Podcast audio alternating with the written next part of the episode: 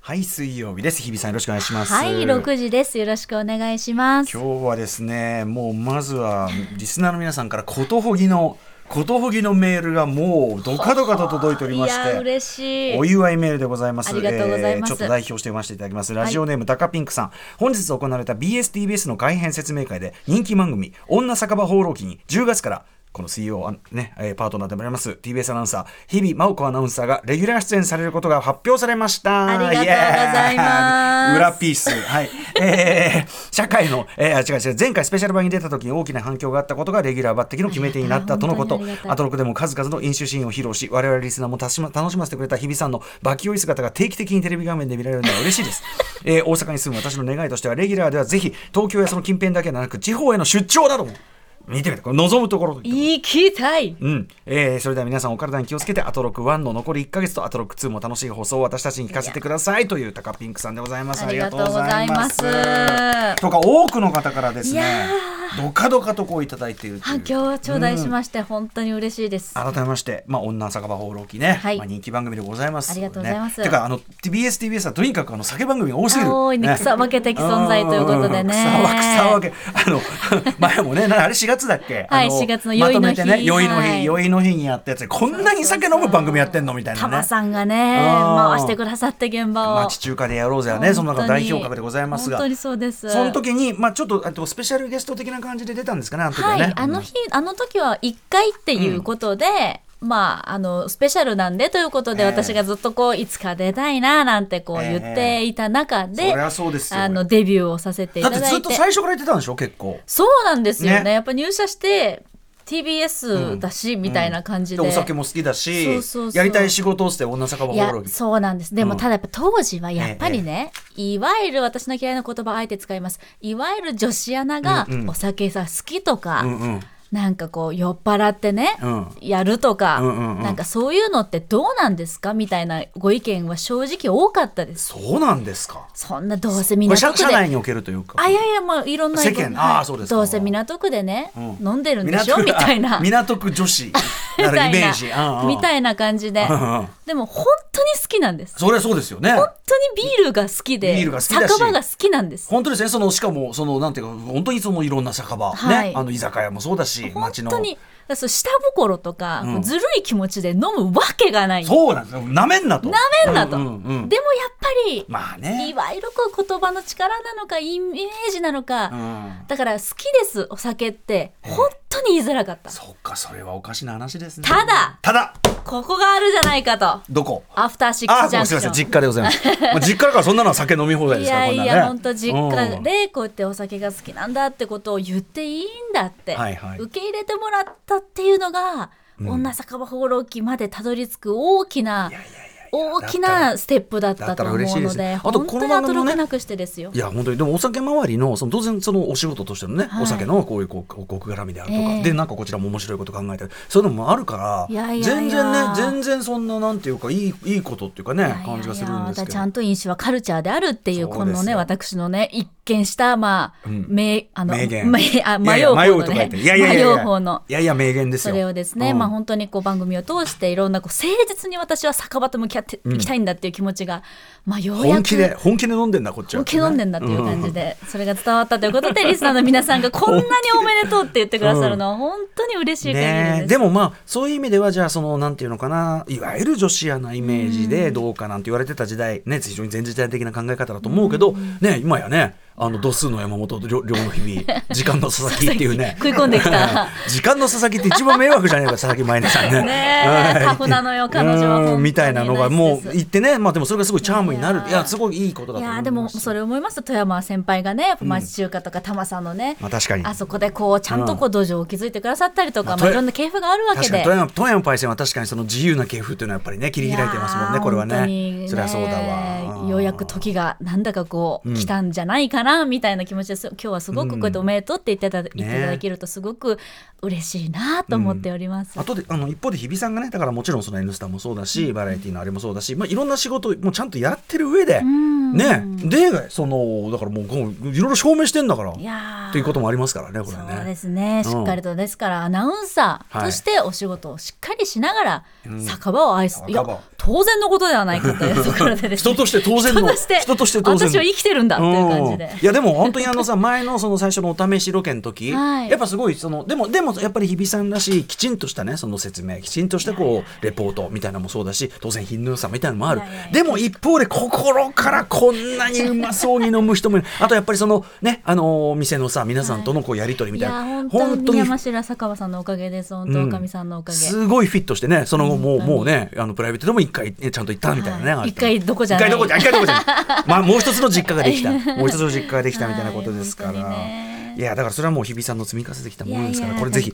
これはえっ、といつからオンエアが始まるんですか本格的に10月改編ということになります、ちょ放送日具体的にまだちょっと伝わってないんですけれども、まあということはアフターシックスジャンクション2ねアフターシックスジャンクション2こちらのね2です ね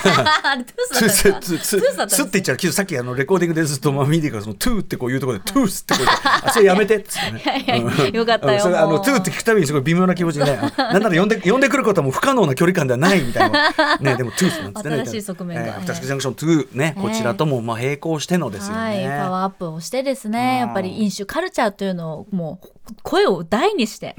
言っていきたい、ありがとうさごらざいにます。そしてまあ当然アフターシックスジャンクション2でもですね、これははいメールでもありましたけども時間帯もちょっと深くなりますから、そうですねより飲酒企画みたいなのがフィットするというヒねューこともございますんでいろいろね、えーやっていきたいなと思ってる次第なのでございます。はいありがとうございますまずは本当に本当に本当に心からおめでとうございややます本当。にねしっかりと頑張 N ってスタ就任時よりも反響が大きかったというね。まずうん爆発力やっぱこっちの方がなんかこう、うんおめでとう っていうのがこう、んよかったねっていうややっぱそら「N スタ」就任はやっぱりまあね、そのなかなか重責大変だねみたいなのもさ頑張ってねあっていう頑張ってねもあるけど、こっちはもうさあの日比ちゃんがどどうも喜んでるわもう全部100%喜んでるんだ から「おめでとうおめでとう」ってやっぱなりますよよかったねよかったねって、うん本当親戚がみんなこうおめでとうおめでとうって言ってくれてるみたいな感じで、嬉しいです、リスナーさん本当にありがとうございます、はいということで夢が叶った女放浪記ねレギュラー、えーで就任ということでございます。はいありがとうございますということで今日はですねちょっとねその先週もちょろりと話しましたが日比さんが行かれたとあるですね、はいまあ、イベントもうちょっとあの期日的には過ぎてしまったんですが私も滑り込みで行ってきてやったね日比さん先週ちょっとあのねあの話し足りない部分もあったと思いますんで、はいはいそんな話もできればしたいと思いますはい行きましょうかねアフターシックス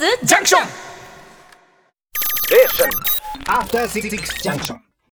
9月6日水曜日時刻は今6時8分ですラジオドッキの方もラジコドッキの方もこんばんはこんばんは TBS ラジオキーステーションにお送りしているカルチャーキュレーションプログラムアフターシックスジャンクション通称アトロクパーソナリティは私ラップグループライムスターのラッパー歌丸ですそしてはい水曜パートナー TBS アナウンサーの日々真央子ですということでね日比さん、まあ、先週いろいろお話しされる中で、はいあの今日まさにあの8時台の特集がえ、えー、と東京国立博物館東博の松島正人さんにえ今日は横尾忠則さんがね、今度開くえ寒山十徳ならぬ寒山百徳百徳というこの展覧会こちらの話を伺うわけなんですがあのその東博で、えっと今週のというか前の先先日の日曜まで日曜まえー開かれていた古代マヤ展。はいこれ日比さんがね、古代メキシコヘ店ダそうなんです。コバメキシコ店、はい、前だけじゃないや、そうアステカとかも含めてアステカ今夜メテオテキィワカンもメキシコ文明店ね行ってきたんですいよ。やー歌丸さんありがとうございますそう言なんってくでだすさってなんかこのなんで私がいつも毎回ありがとうってそいのうのいもやいやいやい変なやんいでやすけどでもわかんないで嬉しすい僕が先に行ってるやつを後から行ってもらった時もありがとうって思いますからす嬉しごいいいや本当にねあのあと残り2日みたいになっちゃって、でやっぱ2日ともなれば混んでんじゃないかなと思って、ね若干二の足を踏みかけてた瞬間もあったんだけど、い、やとそもそもお前ねその映画「アポロコ・ハリフト」を見て以来ね、はいまあそのすごくその古代メキシコのねその文明に興味を持って特にマヤ文明に興味を持ってあの地点遺跡遺跡に行きたいなんてことも日頃からあんなに口走ってるお前が上野でそこでやっているのに。目の前にある のおに前、チチェンイツは実際に行くのどれだけ手間かかんだよみたい な思ってですね、そうはいあのまあふ非常に私ねあの情けない話ケツが重いんですがバッとお尻を上げましてです素晴ねらし行ったらですね本当に先に日比さんお礼言っておきます本当に行ってよかったよかった最高に楽しかったしまずあと嬉しいもちろんお客さんの残り2日ということでいっぱいはいたんですけど、はいとはいえなんていうの行列で動かないだの,、あの何も見られないとかそういう混み方じゃなかったですよね。うんうん、あとやっぱりそのじっくり見るとこう細かくっていうよりかはこうやっぱり一回一回こうインパクトと衝撃そうとね楽しさがあるので、そうねやっぱり流れも良かったですそようですね。ね。物も結構でかいものも多いから、うんなんかこわーっていう感じう、そでうだね。こう割とこうなんていうかな、その展示に包まれるじゃないけど、その場会場にいてこう本当に遺跡巡りをしているような、あのその雰囲気もあったんで、でもやっぱり僕皆さんすごくまず感心したのは、とはいえ古代メキシコ文明展覧会じゃない、本当に老若男女やっぱ人が集まっててそう、若いカップルとか行ってどうやって誘ってきたんだろうかって素敵なカップルだね、なっそうてすすごい思ごっいちゃった。本当にすごはいいみんな興味津々ちゃんと見ててあの写真ねオール写真撮ってやつだったんではいまずねなんだろうそこにちょっと誇らしさを感じたっていうか。あこういうところにねこれだけ人集まってみんながみんなアポカリプトファンじゃねえだろうから多分俺が一番動機としては、い動機としては低い感じだぞと思いながら。 いやああのとほら予約制だったじゃないですか今まで時間の、はいはいはいうんあでそもうね今回なくなってるから、そうねまあ、フラッと来た方もいらっしゃったのかなそとうだろうか、ねなんか久しぶりにあのいろんな人が一気に見に来るってすごい嬉しかったですね。ねであの先週もちょろりとねあの日比さん話はちょろりとだけはしましたけど改めて日比さんこの、ね、古代メキシコ文明展をどうご覧になったかというあたりもぜひ、はい日比さんの感想ももう一回伺いたいんですけどもあすいませんじゃあ私から、あのーやっぱり古代っていうとものすごい何千年も前の話なので、はい、スパン長いんだよよね古代メキシコ展はね。何千4000年とかん6000年とか、そそううそうそういう長さなのであのむっちゃ昔だから紀元前何千か はらい割とえ最近みたいなそうとこまであるんですよね。そうなんですよね、んですからなかなかちょっとこうね遠いのかなともう時間もそうですし、場所もそうですし、はいただ見れば見るほど、ん私あの幼なじみ3人と行ったんですけど「うんうんえ可愛いみたいなうんえ超可愛い可愛いんだよね確そかうにね。とかなんか遠くからその若いカップルが「えディズニーシーじゃね?」とか「そ遊れ要戯王すじゃるにね?」みたいあなーインディ・ジョーンズとかそういう古代遺跡ものの何かポップカルチャーというか。はいうんうんですからものすごくこう馴染みがあって、うん近くに感じられるものばかりで。本当ですね。はい、なんかそこが何よりもこう意外だったし、んやっぱりそれだけ古代っていうものが人間のこうなんていうのかな、うんうん根底にどこかしら共感ができるポイントが根付いてるのかなっていうのが最後まで見て思いました、うんうんそれがすごく印象的でした、ねうん、確かにおっしゃる通り本当にあのデザインがこう全体に可愛いっていうかポップだしそう写真なんか愛嬌もあって取りつまくっちゃいますね本当にねうん本当にそれはあるしあとでもそれぞれにやっぱりその文明の違いそのマヤとアステカとティオティアカン、えーそれぞれの文明のなんかテイストがどんどんどんどん変わっていく感じみたいなのもやっぱり体感できる展示になっててあとちゃんとこうさピラミッド類とかはさ大きく写真がバーンって出てたりとかあのーなんか大きめのそのなんていうのこれは数字を表してるみたいなとこうそのメキシコ古代メキシコのマヤの数字の表し方みたいなのがこう投影されてたりとか結構スペクタクル的な、ね、空間でもあって。そうなんですよだから本当こうアトラクションの中にいるみたいな、テーマパークの中にいるみたいなちょっと観光疑似体験みたいな、うんうんはいいやだからだから僕ずっとだから古代マヤ物行きたかった身としてはもう願ったりやんおー展示でしたよねそう可愛いもうね全てがもう最初のさ1個目に置かれたこのオルメカ様式のこの、えっと石具、はいこのな赤ちゃんに見えないからこれジャガーのねジャガーなんですよねジャガーと人とまあでもまさにジャガージャガー信仰みたいなのはあそれこそアポカリプトなんかにも出てくる話なんでだからアポカリプトファン的にはもう,、い、はいもういろいろんなその要素が出てくるから、我が家を得たりっていうねあー僕はねあれだっていうでもこれは単純にさこのさ翡翠このなんていうの石具、はいもうめちゃくちゃ可愛いじゃん あの目がねこううん横になってて、口も半開きででお花の穴ちょっがと結ぶ構豚大きめ鼻でっねていうかねそうなんかだから赤ちゃんが泣いてるみたいに見えるんだけどいやー確かに確かにででさすごいちっちゃくてでそう翡翠がさでもめちゃくちゃ綺麗じゃないこれ紀元前1000から400年って言ってんだからオルメカ文明、めちゃくちゃ綺麗な状態なんですよねなんかねチュルンチュルンだからなんかすごく可愛らしくて本当に持って帰りたくなるようなね手のひらサイズ可愛さだったしとかあとまあ皆さんねあの話題にもしていらっしゃいますけどあの球技のねあの、はい球技で遊ぶこのね球技をする人の道具というようなこの本当ポーズとかねよくできてるんだよなあとこうなんか僕展示物でこう見ながらそのやっぱりあんでも古いことなんでわかあんまり分かってないところとかで、この像は、えっと、どっか外から来た人の要するにゲストか外からの外国の来賓かもしくは奴隷みたいな、うん そうそうそうそうもしくは高貴なでの奴隷みた いな そうそうどっちうんそうだいぶ違うんじゃないもかのすごく貢献した占い師か そう奴そう隷とかとかそうそうこの縄はうんとそうそうなんかのあるしか奴隷みたい なうんやつとかねそうなんですねやっぱりあの動物も結構出てくるのでアトロクでご紹介した猿の神もそうですし、猿あったジねャガーとか、うんアヒルのこう壺、うんみたいな、あれもすっごい可愛くて可愛いねあと色使いもすごい色可が愛いですよ鮮ね。やかだし、うんあのあとなんかそのさ細かい細工本当にフィギュアみたいなやつとかも細かく本当に小さいところに綺麗に色塗ってあってもうプラモデルみたいな そうでもそれがなんかすごく高貴な人か奴隷っていう高貴な人がどれああそうなんだみたいな。とかねでもあの僕ねあの音声解説聞きながらあはのい見たんですねあ上いいです白ね石萌歌さんのは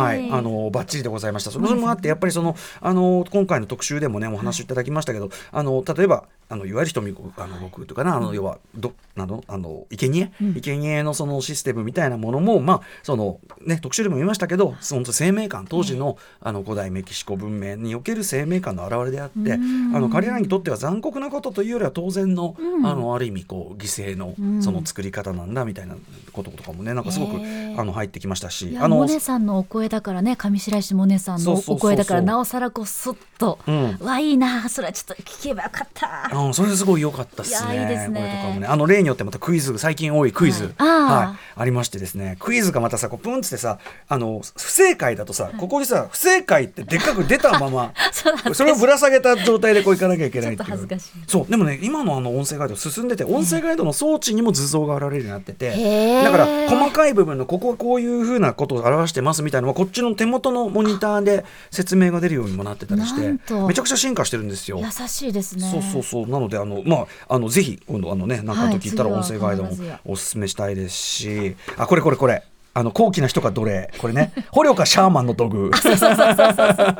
ローかシャーマンうん俺はでもやっぱりアポカリフト見過ぎ人間なんで、はいそれは捕虜でしょっつってねあーなるほどうん見てましたしね、うんうんうんうんやっぱであの一番人気やっぱそのマヤは人気でしたねそうですねやっぱしね、はい一番人が溜まってましたしあとあの今回の目玉である赤の女王、ねどうでしたか、墓がもう全うくんほとんどね、再現されててそうそうそうそう赤っていうのは、まあ、あの開いたそこを見つけた時に赤い粉真っの赤なような染も料のとで、いうかなんというかはいね、まああれ保存する意味もあるんでしょうかね。みたいですよね。みたいなので、えーほであの赤のその女王のところの展示がこれ私も写真撮ってしまったんですけどねそうこのみんなさその赤の女王のあれをさ囲んでさで後ろのその赤いなんていうのかなその、えっと棺を模したようなこの後ろのバッグのこう模様がそうなんてセットというのかなこれを合わせてみこれさ完全にアリアスターの世界いやだから本当そうなんですよ。ミッドサマーこれ本当本に当、はあって思わず声が出ましたもんねね。えここ行った時すごいなんか空間が展示になってそうましたねよね。本当にねだからあのちょちょっとだからそれなんていうかな缶物好きというかそのなんかすごいスペクタクルなこうアミューズメントパーク的な楽しみ方もある、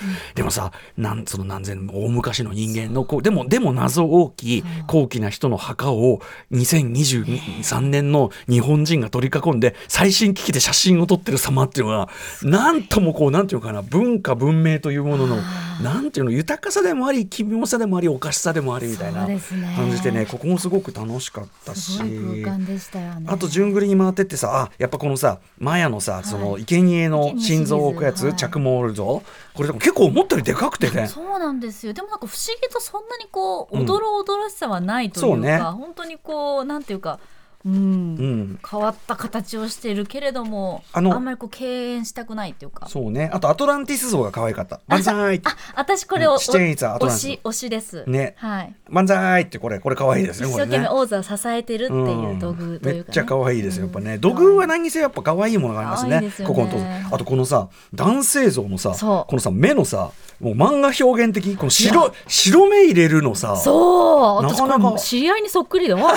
なんと書くんだ」とか言って言っちゃって、いるよ ねそっくりそしてさ、えーっと、このわしの戦士像はい。これさ、写真で見るより実物見る と、でかくてそ。うなんですよほぼ等身で1 6 0ンチぐらいあるんですちょっよとねやっぱ、だからテラコッタトループス的な、はいあの、本当に実物大兵士っていうか、はいで、やっぱ、比べてこうやって、順繰りに見ていくと、やっぱティオティワカン、マヤとかと比べると、アステカは戦闘的だよ、やっぱ。そうなんですねなんかねやっぱりねうん、なんかやっぱり攻撃的うんすべはいてなんか、えーみたいなのが分かったりして、うんはいあの非常にあでですね皆さんあのご安心くださいちょっとねあのう上野の、えー、東博では終わってしまいましたけど全国巡回いたすようでございます福岡では10月からそして大阪では、えー来年の2月からあー素晴らしえいーやったりするようなんでご安心くださいませあのさあと金の宝飾品のところここが一番人だかりしてた、うん、これ綺麗だったねあまりに美しくびてっかびか本当何千年前のものと信じられ信なじからっなたいでですすよねね。本当にね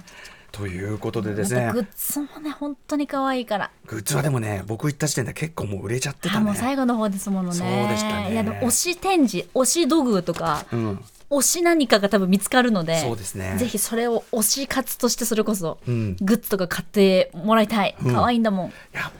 ありがとうございました。ありがあとうのございましたということおで時間特別で古代メキシコマヤアステカティオティワカンの話、えーはいできて本当に良かった話でし。よかったた日比さん押してくれてありがよとかったう。さあということで本日のメニュー紹介しておきましょう。はい、この後すぐカルチャー界の気になる人、物、動きを紹介します。カルチャートークのコーナーです。今夜は写真史評論家の内林俊さんが登場です。行楽の秋、芸術の秋に備えたいおすすめの地方の写真美そう術なん館でですすあのねいろんな地方にはそれぞれ結構びっくりするような超イケてる写真館がボーンって急に出てきたりするっていうね、はい、私行ったところも一つあるんでねちおょうっとお話を伺うのが楽しみでございますそして7時からは日帰りでライブや DJ プレイをお送りする音楽コーナーライブダイレクト今夜のゲストはこの方たちですまさに本日9月6日にニューアルバム「シス」をリリースしたバンドディオスが登場ですそして7時30分頃からは番組内番組です。様々な夢追い人にインタビューし、将来や人生の夢を語ってもらう、慈恵学園コムグループプレゼンツ、あなたの夢は何ですかお送りします。そして7時45分頃からは新概念提唱型投稿コーナー、アーカイブマジ大事精神を体現する企画、過去録です。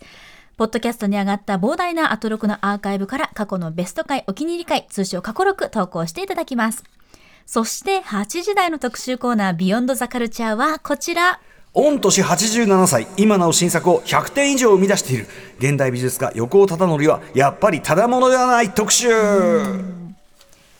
グラフィックデザインや絵画以外にも小説やエッセイも執筆。またある時には TBS のテレビドラマ寺内貫太郎一家に俳優として出演するなどマルチな才能を持ち、現在もなお作品を生み出し続けているという横尾さんです。はい、えーそんな横尾忠則さんの展覧会横尾忠則関山百徳関山十徳ならぬ関山百徳展が来週12日火曜日から東京国立博物館で開催されます御年87歳横尾さんなんと展示102点今回ね全て新作びっくり。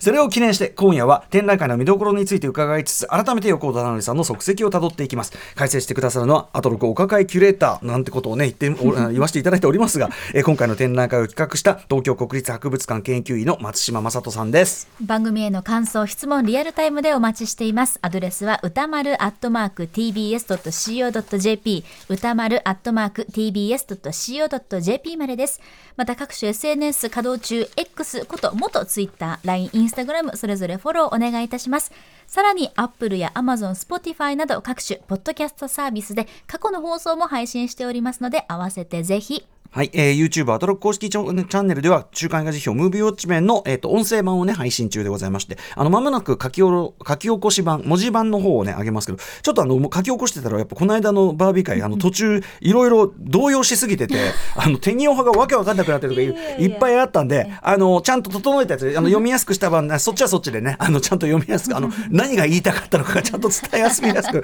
なってる版もありますんで、そちらもぜひご参照ください。それでは、アフターシックスジャンクション、行ってみよう After Six Junction.